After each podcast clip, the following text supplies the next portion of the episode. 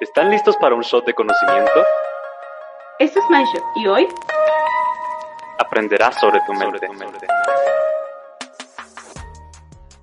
Hoy vamos a hablar de los tipos de relaciones más allá de lo que normalmente conocemos, la monogamia. Así que, ¿cuántos de ustedes, y esta es una pregunta que se van a responder cada uno de los oyentes, han escuchado sobre lo que es el poliamor?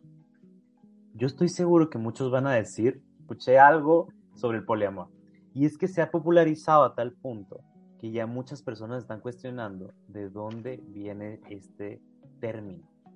Me puse a la tarea de investigar y Lady, déjame contarte que hay un debate increíble en redes sociales si esto es correcto o no es correcto. Entonces, para iniciar nuestro podcast, vamos a hablar sobre la monogamia.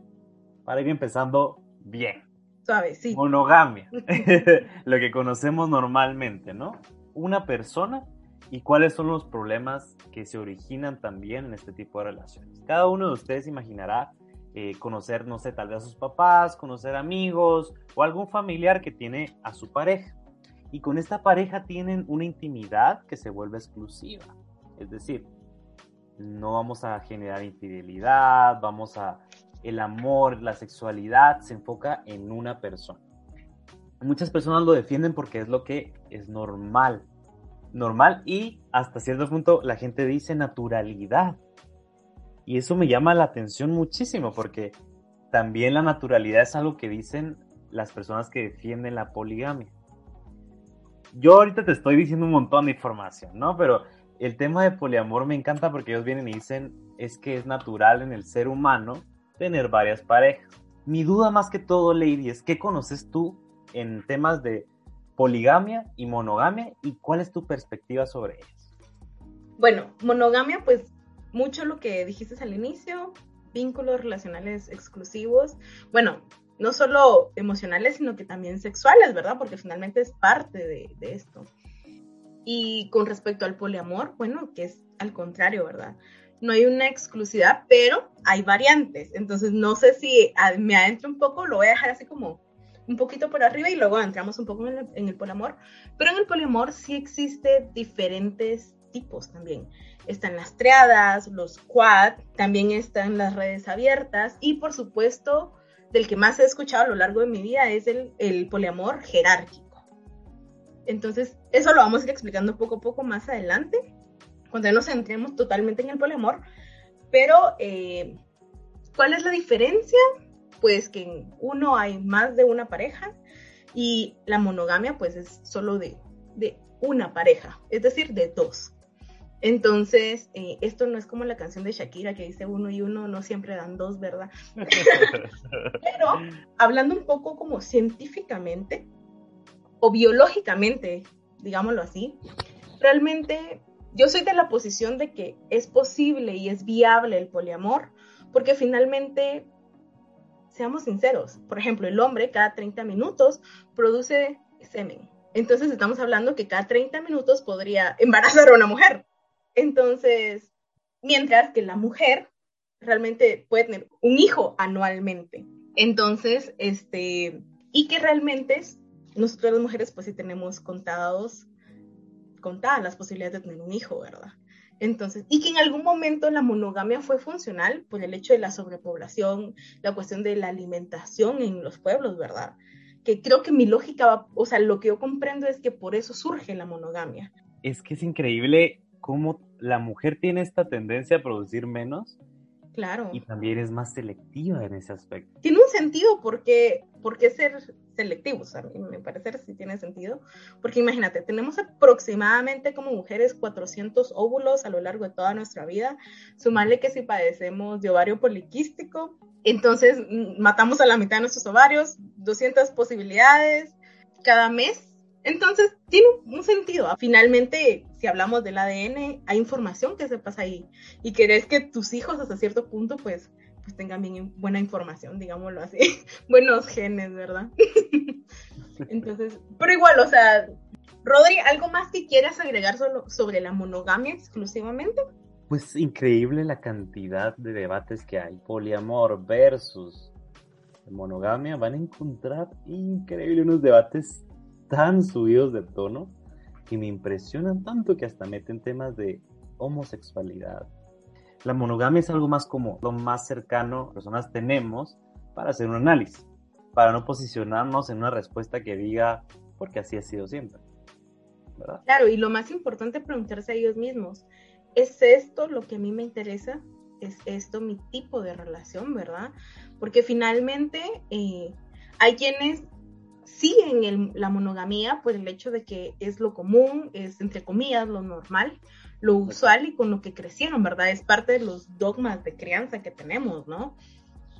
Entonces, eh, otra cosa que quería comentar, hoy en día la monogamia se ha vuelto, y lo voy a mencionar porque lo he visto mucho en redes sociales, esta cuestión tóxica y objetivizar a la persona, es mi propiedad, es mío.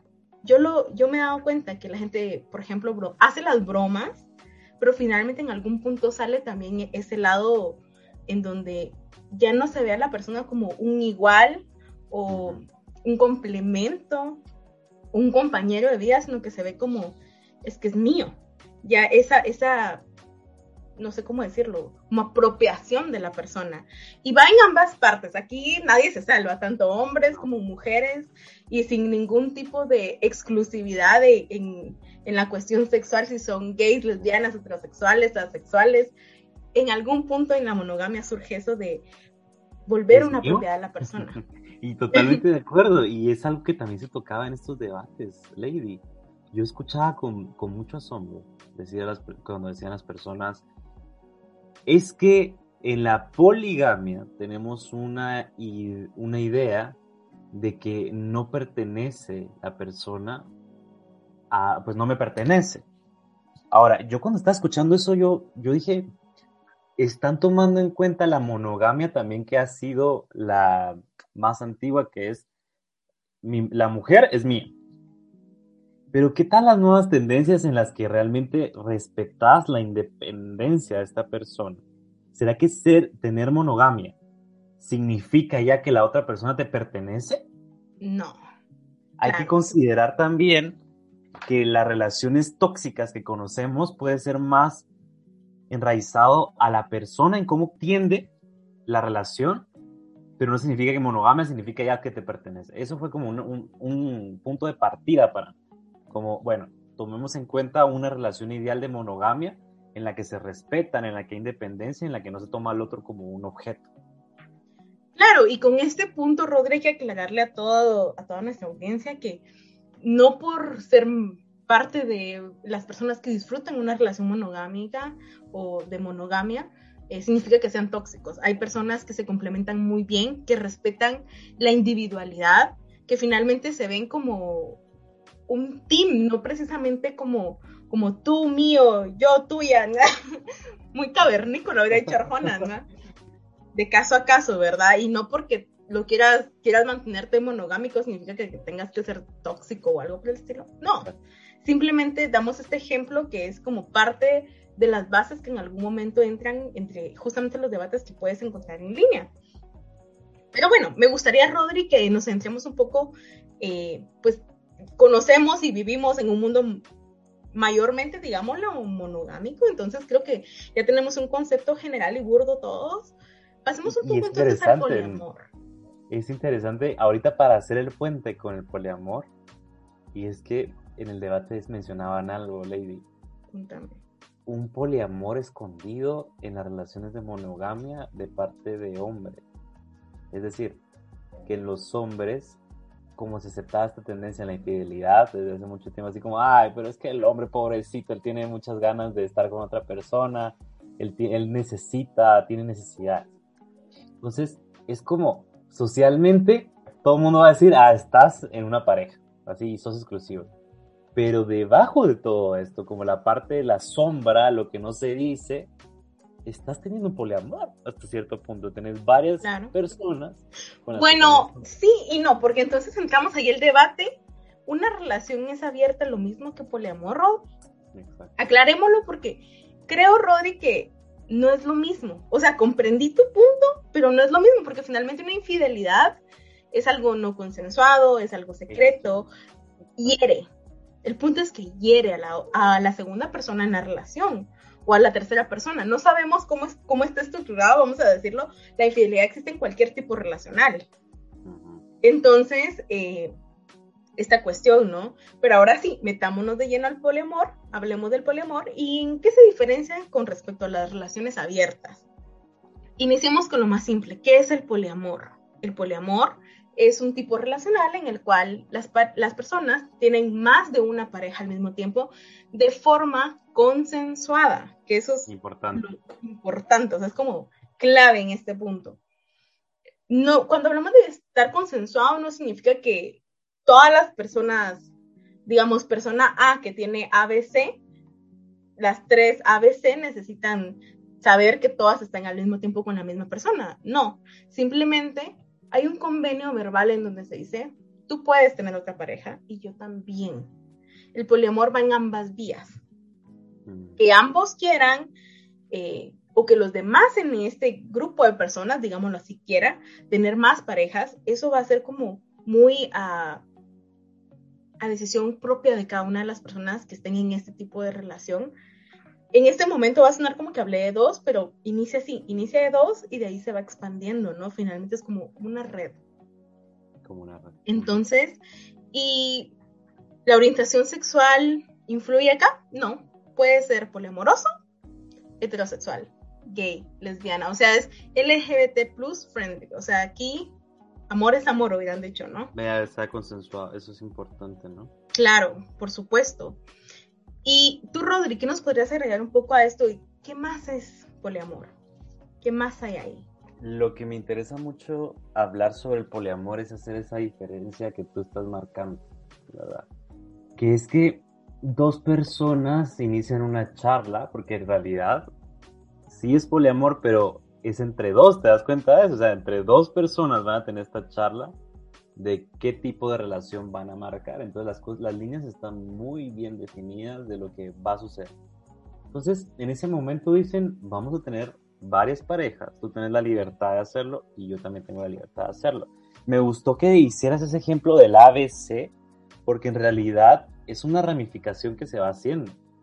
O sea, yo tengo una relación así y entonces empiezo a tener con otras personas, pero no es que yo le diga, mira, tú aceptas a esta persona la idea base es que tenemos un acuerdo de que cada uno va a tener sus parejas, ¿no? Entonces, me encanta como hacer esta diferencia porque cuando, cuando tenemos la idea de poliamor pensamos también en un círculo de, de 10 personas, 20 personas que se conocen, que son íntimos y que todos contra todos y que así está. No funciona así, a mi forma de verlo, porque es un acuerdo que hace la, la primera, como, como toda ramificación, inicia aquí y cada uno va teniendo sus relaciones de pareja. Entonces, creo que ahí definiría yo como ramificación. El poliamor es una ramificación.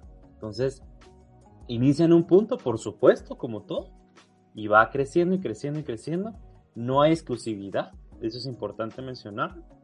Y, y bueno, algo que, que entraría yo en debate aquí es, ¿será más saludable, Lady? El poliamor es saludable en sentido emocional y, físico? Mira, desde el punto de vista de Noemí Casquet, les voy a dejar este, este canal a ustedes, los oyentes. Y ella se dedica totalmente a exponer su experiencia en primera persona, porque de hecho ella es una persona que practica el poliamor. Ella es periodista, ella tiene libros, ella se dedica totalmente a, estos temas. Eh, y también da charlas, en, bueno, dio una charla en TED respecto al poliamor. Y les dejo para que lo busquen, tal cual como lo escucharon, Noemí Casquet se llama ella, habla en primera persona. Y siguiendo como por ya algunos años su canal, eh, algo que hablaba es, lo más difícil del poliamor es volver a reeducarme, porque siempre he crecido con la idea de que uno es uno, es mi propiedad y esta cuestión, y luego abrirte a decir, bueno, somos compañeros de vida, van a haber más personas en nuestra vida y finalmente esta gestión emocional. Ella siempre menciona como esto de aceptar a una nueva persona como en este círculo, ¿verdad? En esta es, en este nuevo estilo eh, relacional, pues ella menciona que eso es, lo es la parte más difícil. Es el aceptar a alguien más. porque tienes que comprender y, de, y empezar a como a quitar desde raíz esa idea de esa otra, o sea, mi, mi pareja es mía. Empezar a quitar esa idea y decir, es una persona más que tiene derecho también a, a, disfrutar, ¿verdad? Así como yo ya lo estoy haciendo, ¿verdad? Porque yo no sé tú, pero cuando uno hace las cosas uno dice, no, qué rico, pero cuando pasa con la otra persona es un poco más complicado, pero es por estos mismos constructos sociales que tenemos, ¿no? Es que cuando tú ingresas a una relación de poliamor, tienes que tener en cuenta que tienes que cambiar tu forma de pensar. Claro, es has crecido, has crecido en una sociedad que te dice una pareja, una pareja. Entonces, imagínate que, que una persona, y, y, tú has notado o has escuchado historias que los hombres, bueno, las mujeres también, pero es un poquito más común en los hombres, que mm, con tal de conseguir un beneficio sexual, dicen cosas que realmente no sienten o piensan. Entonces imagínate que a alguien le dicen poliamor y lo primero que piensa es solo que es sexo con muchas personas. Es una idea muy errónea, porque esto no va solo de sexo como, como normalmente lo, lo conocemos. Claro. Un poquito más allá. Entonces, claro, el poliamor básicamente es tener, crear más vínculos emocionales y sexuales con la otra persona. O sea, es decir, si van a haber tres en una relación poliamorosa, es decir, cada uno va a tener dos parejas, ¿me entienden? Entonces serían como cuatro personas en esta cuestión envueltas. A lo que voy es que con todas estas personas, cada una de las personas va a pasar un tiempo de calidad. Es decir, A y B van a pasar un tiempo de calidad. A y C van a pasar un tiempo de calidad. A y D van a pasar un tiempo de calidad y van a crear un vínculo. Entonces, realmente no es solo un beneficio sexual, era lo que te decía, no es lo mismo que una infidelidad, porque finalmente en, este tipo de relacional, poli, recuérdate que significa muchos, y amor, pues es amor, ¿no?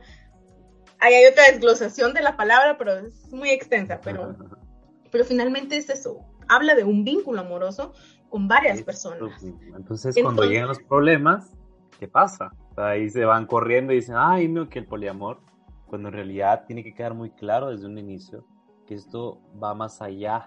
Entonces, al inicio dicen, bueno, solo sexo, pero de repente tienen una conexión con una persona y ya quieren volverse posesivos con esa persona. Entonces, la idea es que tengan conceptos muy claros y que vayan eh, desaprendiendo los constructos sociales que tienen. O sea, eso sí tiene la decisión voluntaria de meterse en una relación. Así es. Y es importante, al inicio les mencionamos lo que son eh, las triadas. ¿Y a qué nos referimos en el amor a las triadas? Es cuando, digámoslo así, un conjunto de tres se aman entre los tres al mismo tiempo. Es decir, que si hay dos hombres y una mujer, los tres se aman si son dos mujeres y un hombre, los tres se aman. De hecho, en Netflix pueden encontrar una serie llamada Tú, yo y ella que plantea justamente este escenario de la triada y, también muestra un poco, eh, obviamente un poco ficticio también, porque es una serie finalmente, eh, como estas complicaciones que viven las triadas. Yo nunca me he topado en la vida real con una triada, pero creo que sería algo interesante. También vi que existen también están los quads, que hacen referencia a que son cuatro personas en, este vínculo amoroso. Y también están las redes abiertas, que es esto justamente lo que, de lo que más hemos estado hablando. Y luego está la jerárquica. ¿Qué, hacemos, qué es esto de lo jerárquico? Noemí Cascat les va a llenar, y a Marna Miller les van a explicar. A Marna Miller, quizás ustedes dirán, ¿por qué está sacando ese nombre? algunos hombres les sonará. Marna Miller es una ex estrella porno, que hoy en día pues se habla mucho respecto a estos temas también. Muy, muy interesante cómo lo plantea. Y es el amor, el polemor jerárquico es aquel que inicia de dos y queda claro que esa es la pareja central y aunque hayan más, está siempre como esa central. O sea, si hay una jerarquía, si hay una pirámide, si lo quieren ver así. Hay un amor piramidal, digámoslo así. Y eso es lo que diferencia a cada uno de estos como subgrupos en el poliamor.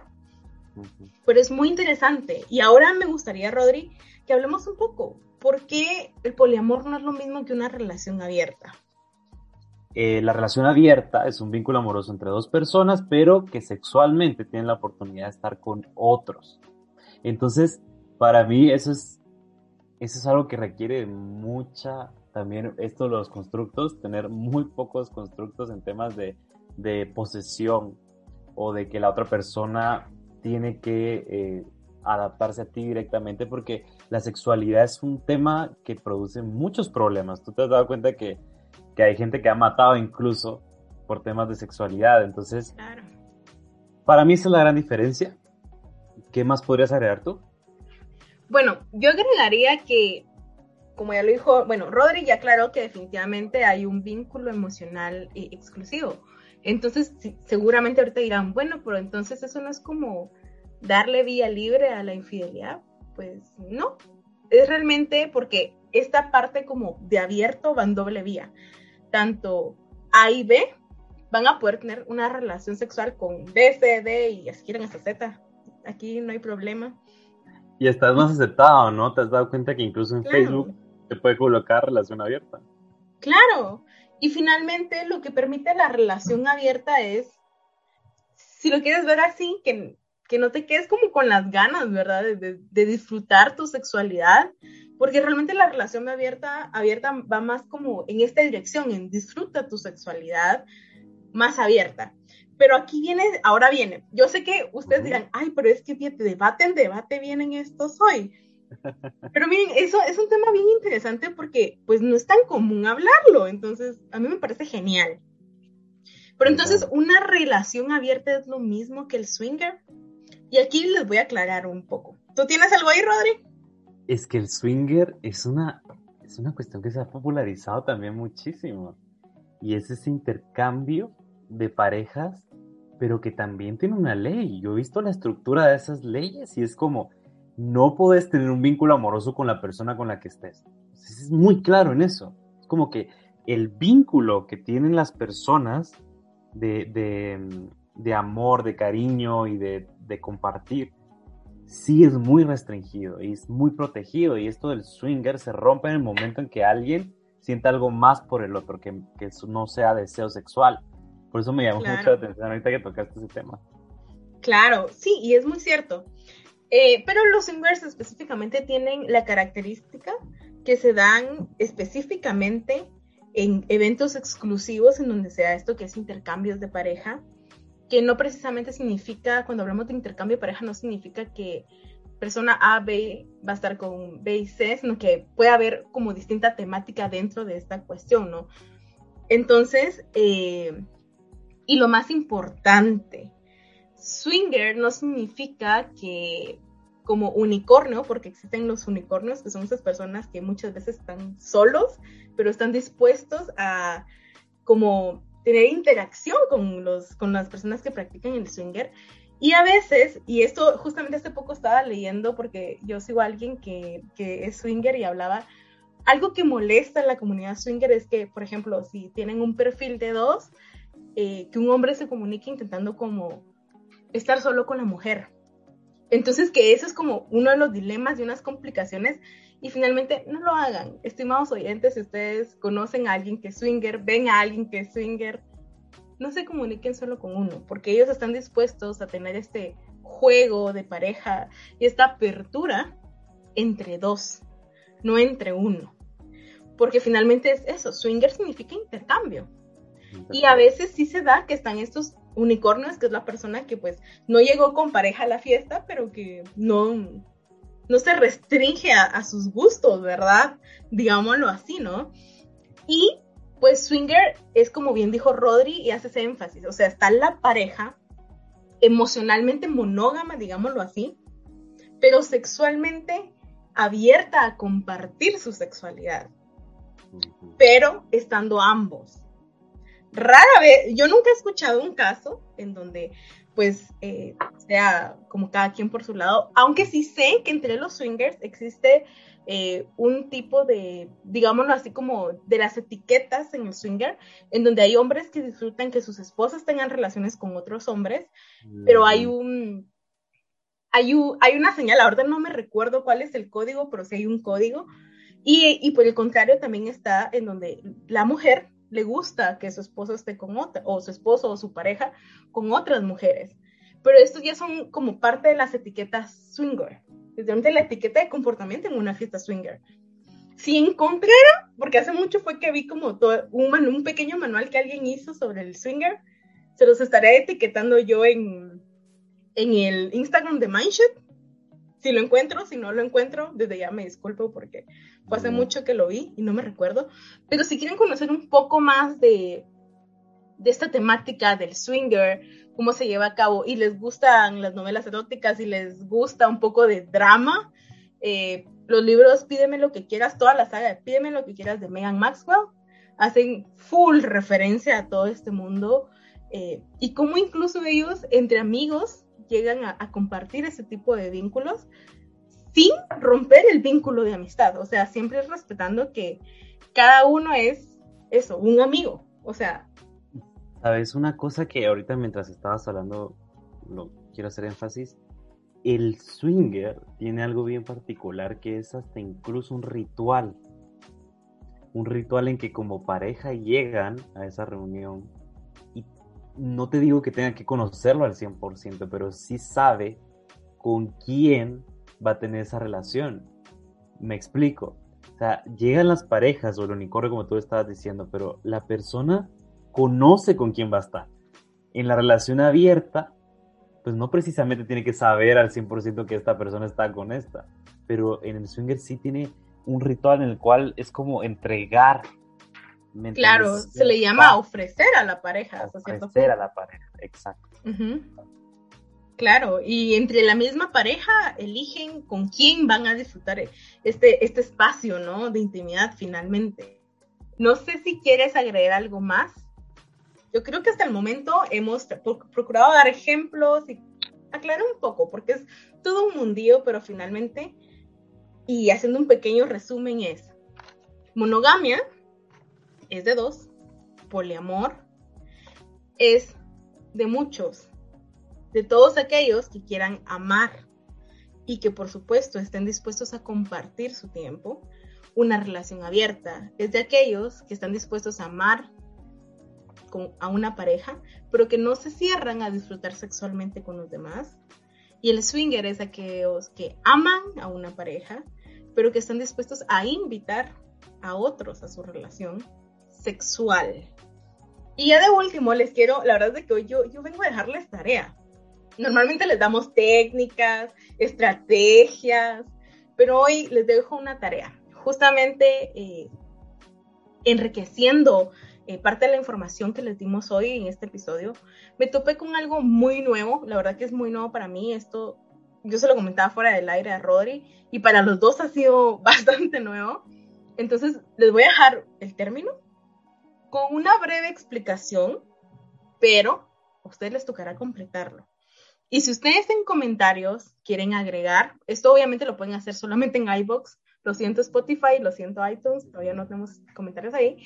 Pero eh, por medio de iBox, pues pueden estarnos comentando qué piensan del tema que hablamos hoy eh, y si quieren agregar más a los siguientes eh, dos términos que les vamos a dejar.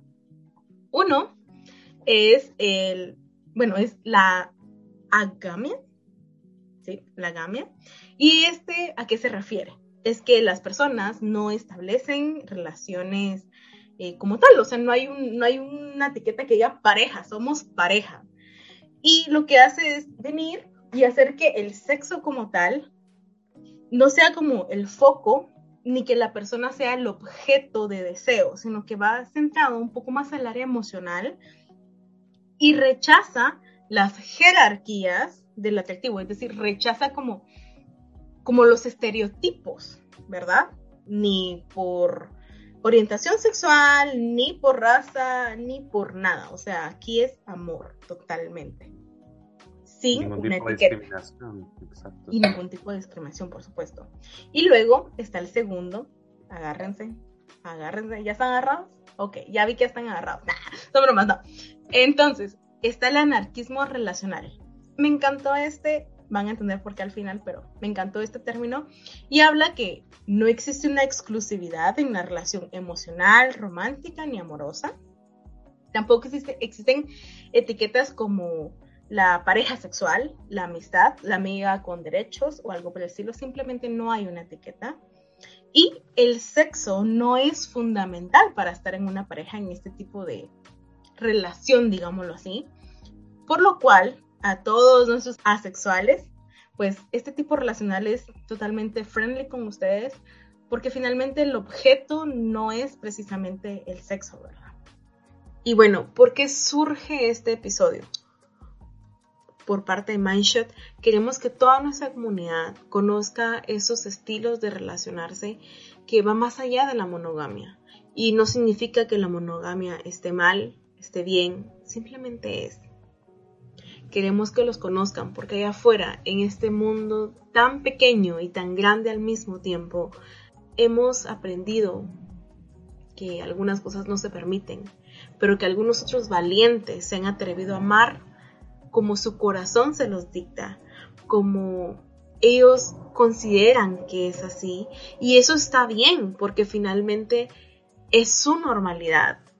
Y aunque no me gusta usar la palabra normalidad porque tiene mucho peso, cada uno tiene derecho a amar como su corazón se lo permita y hasta donde el amor también se lo permita, que es otra cuestión, ¿verdad?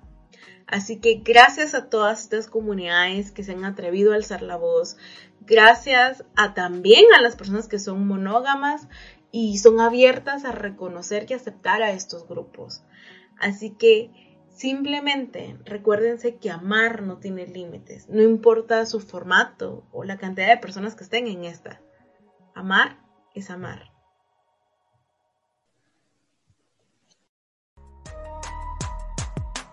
¿Quieres conocer más? Encuéntranos en las redes sociales como arroba mindshot-gt.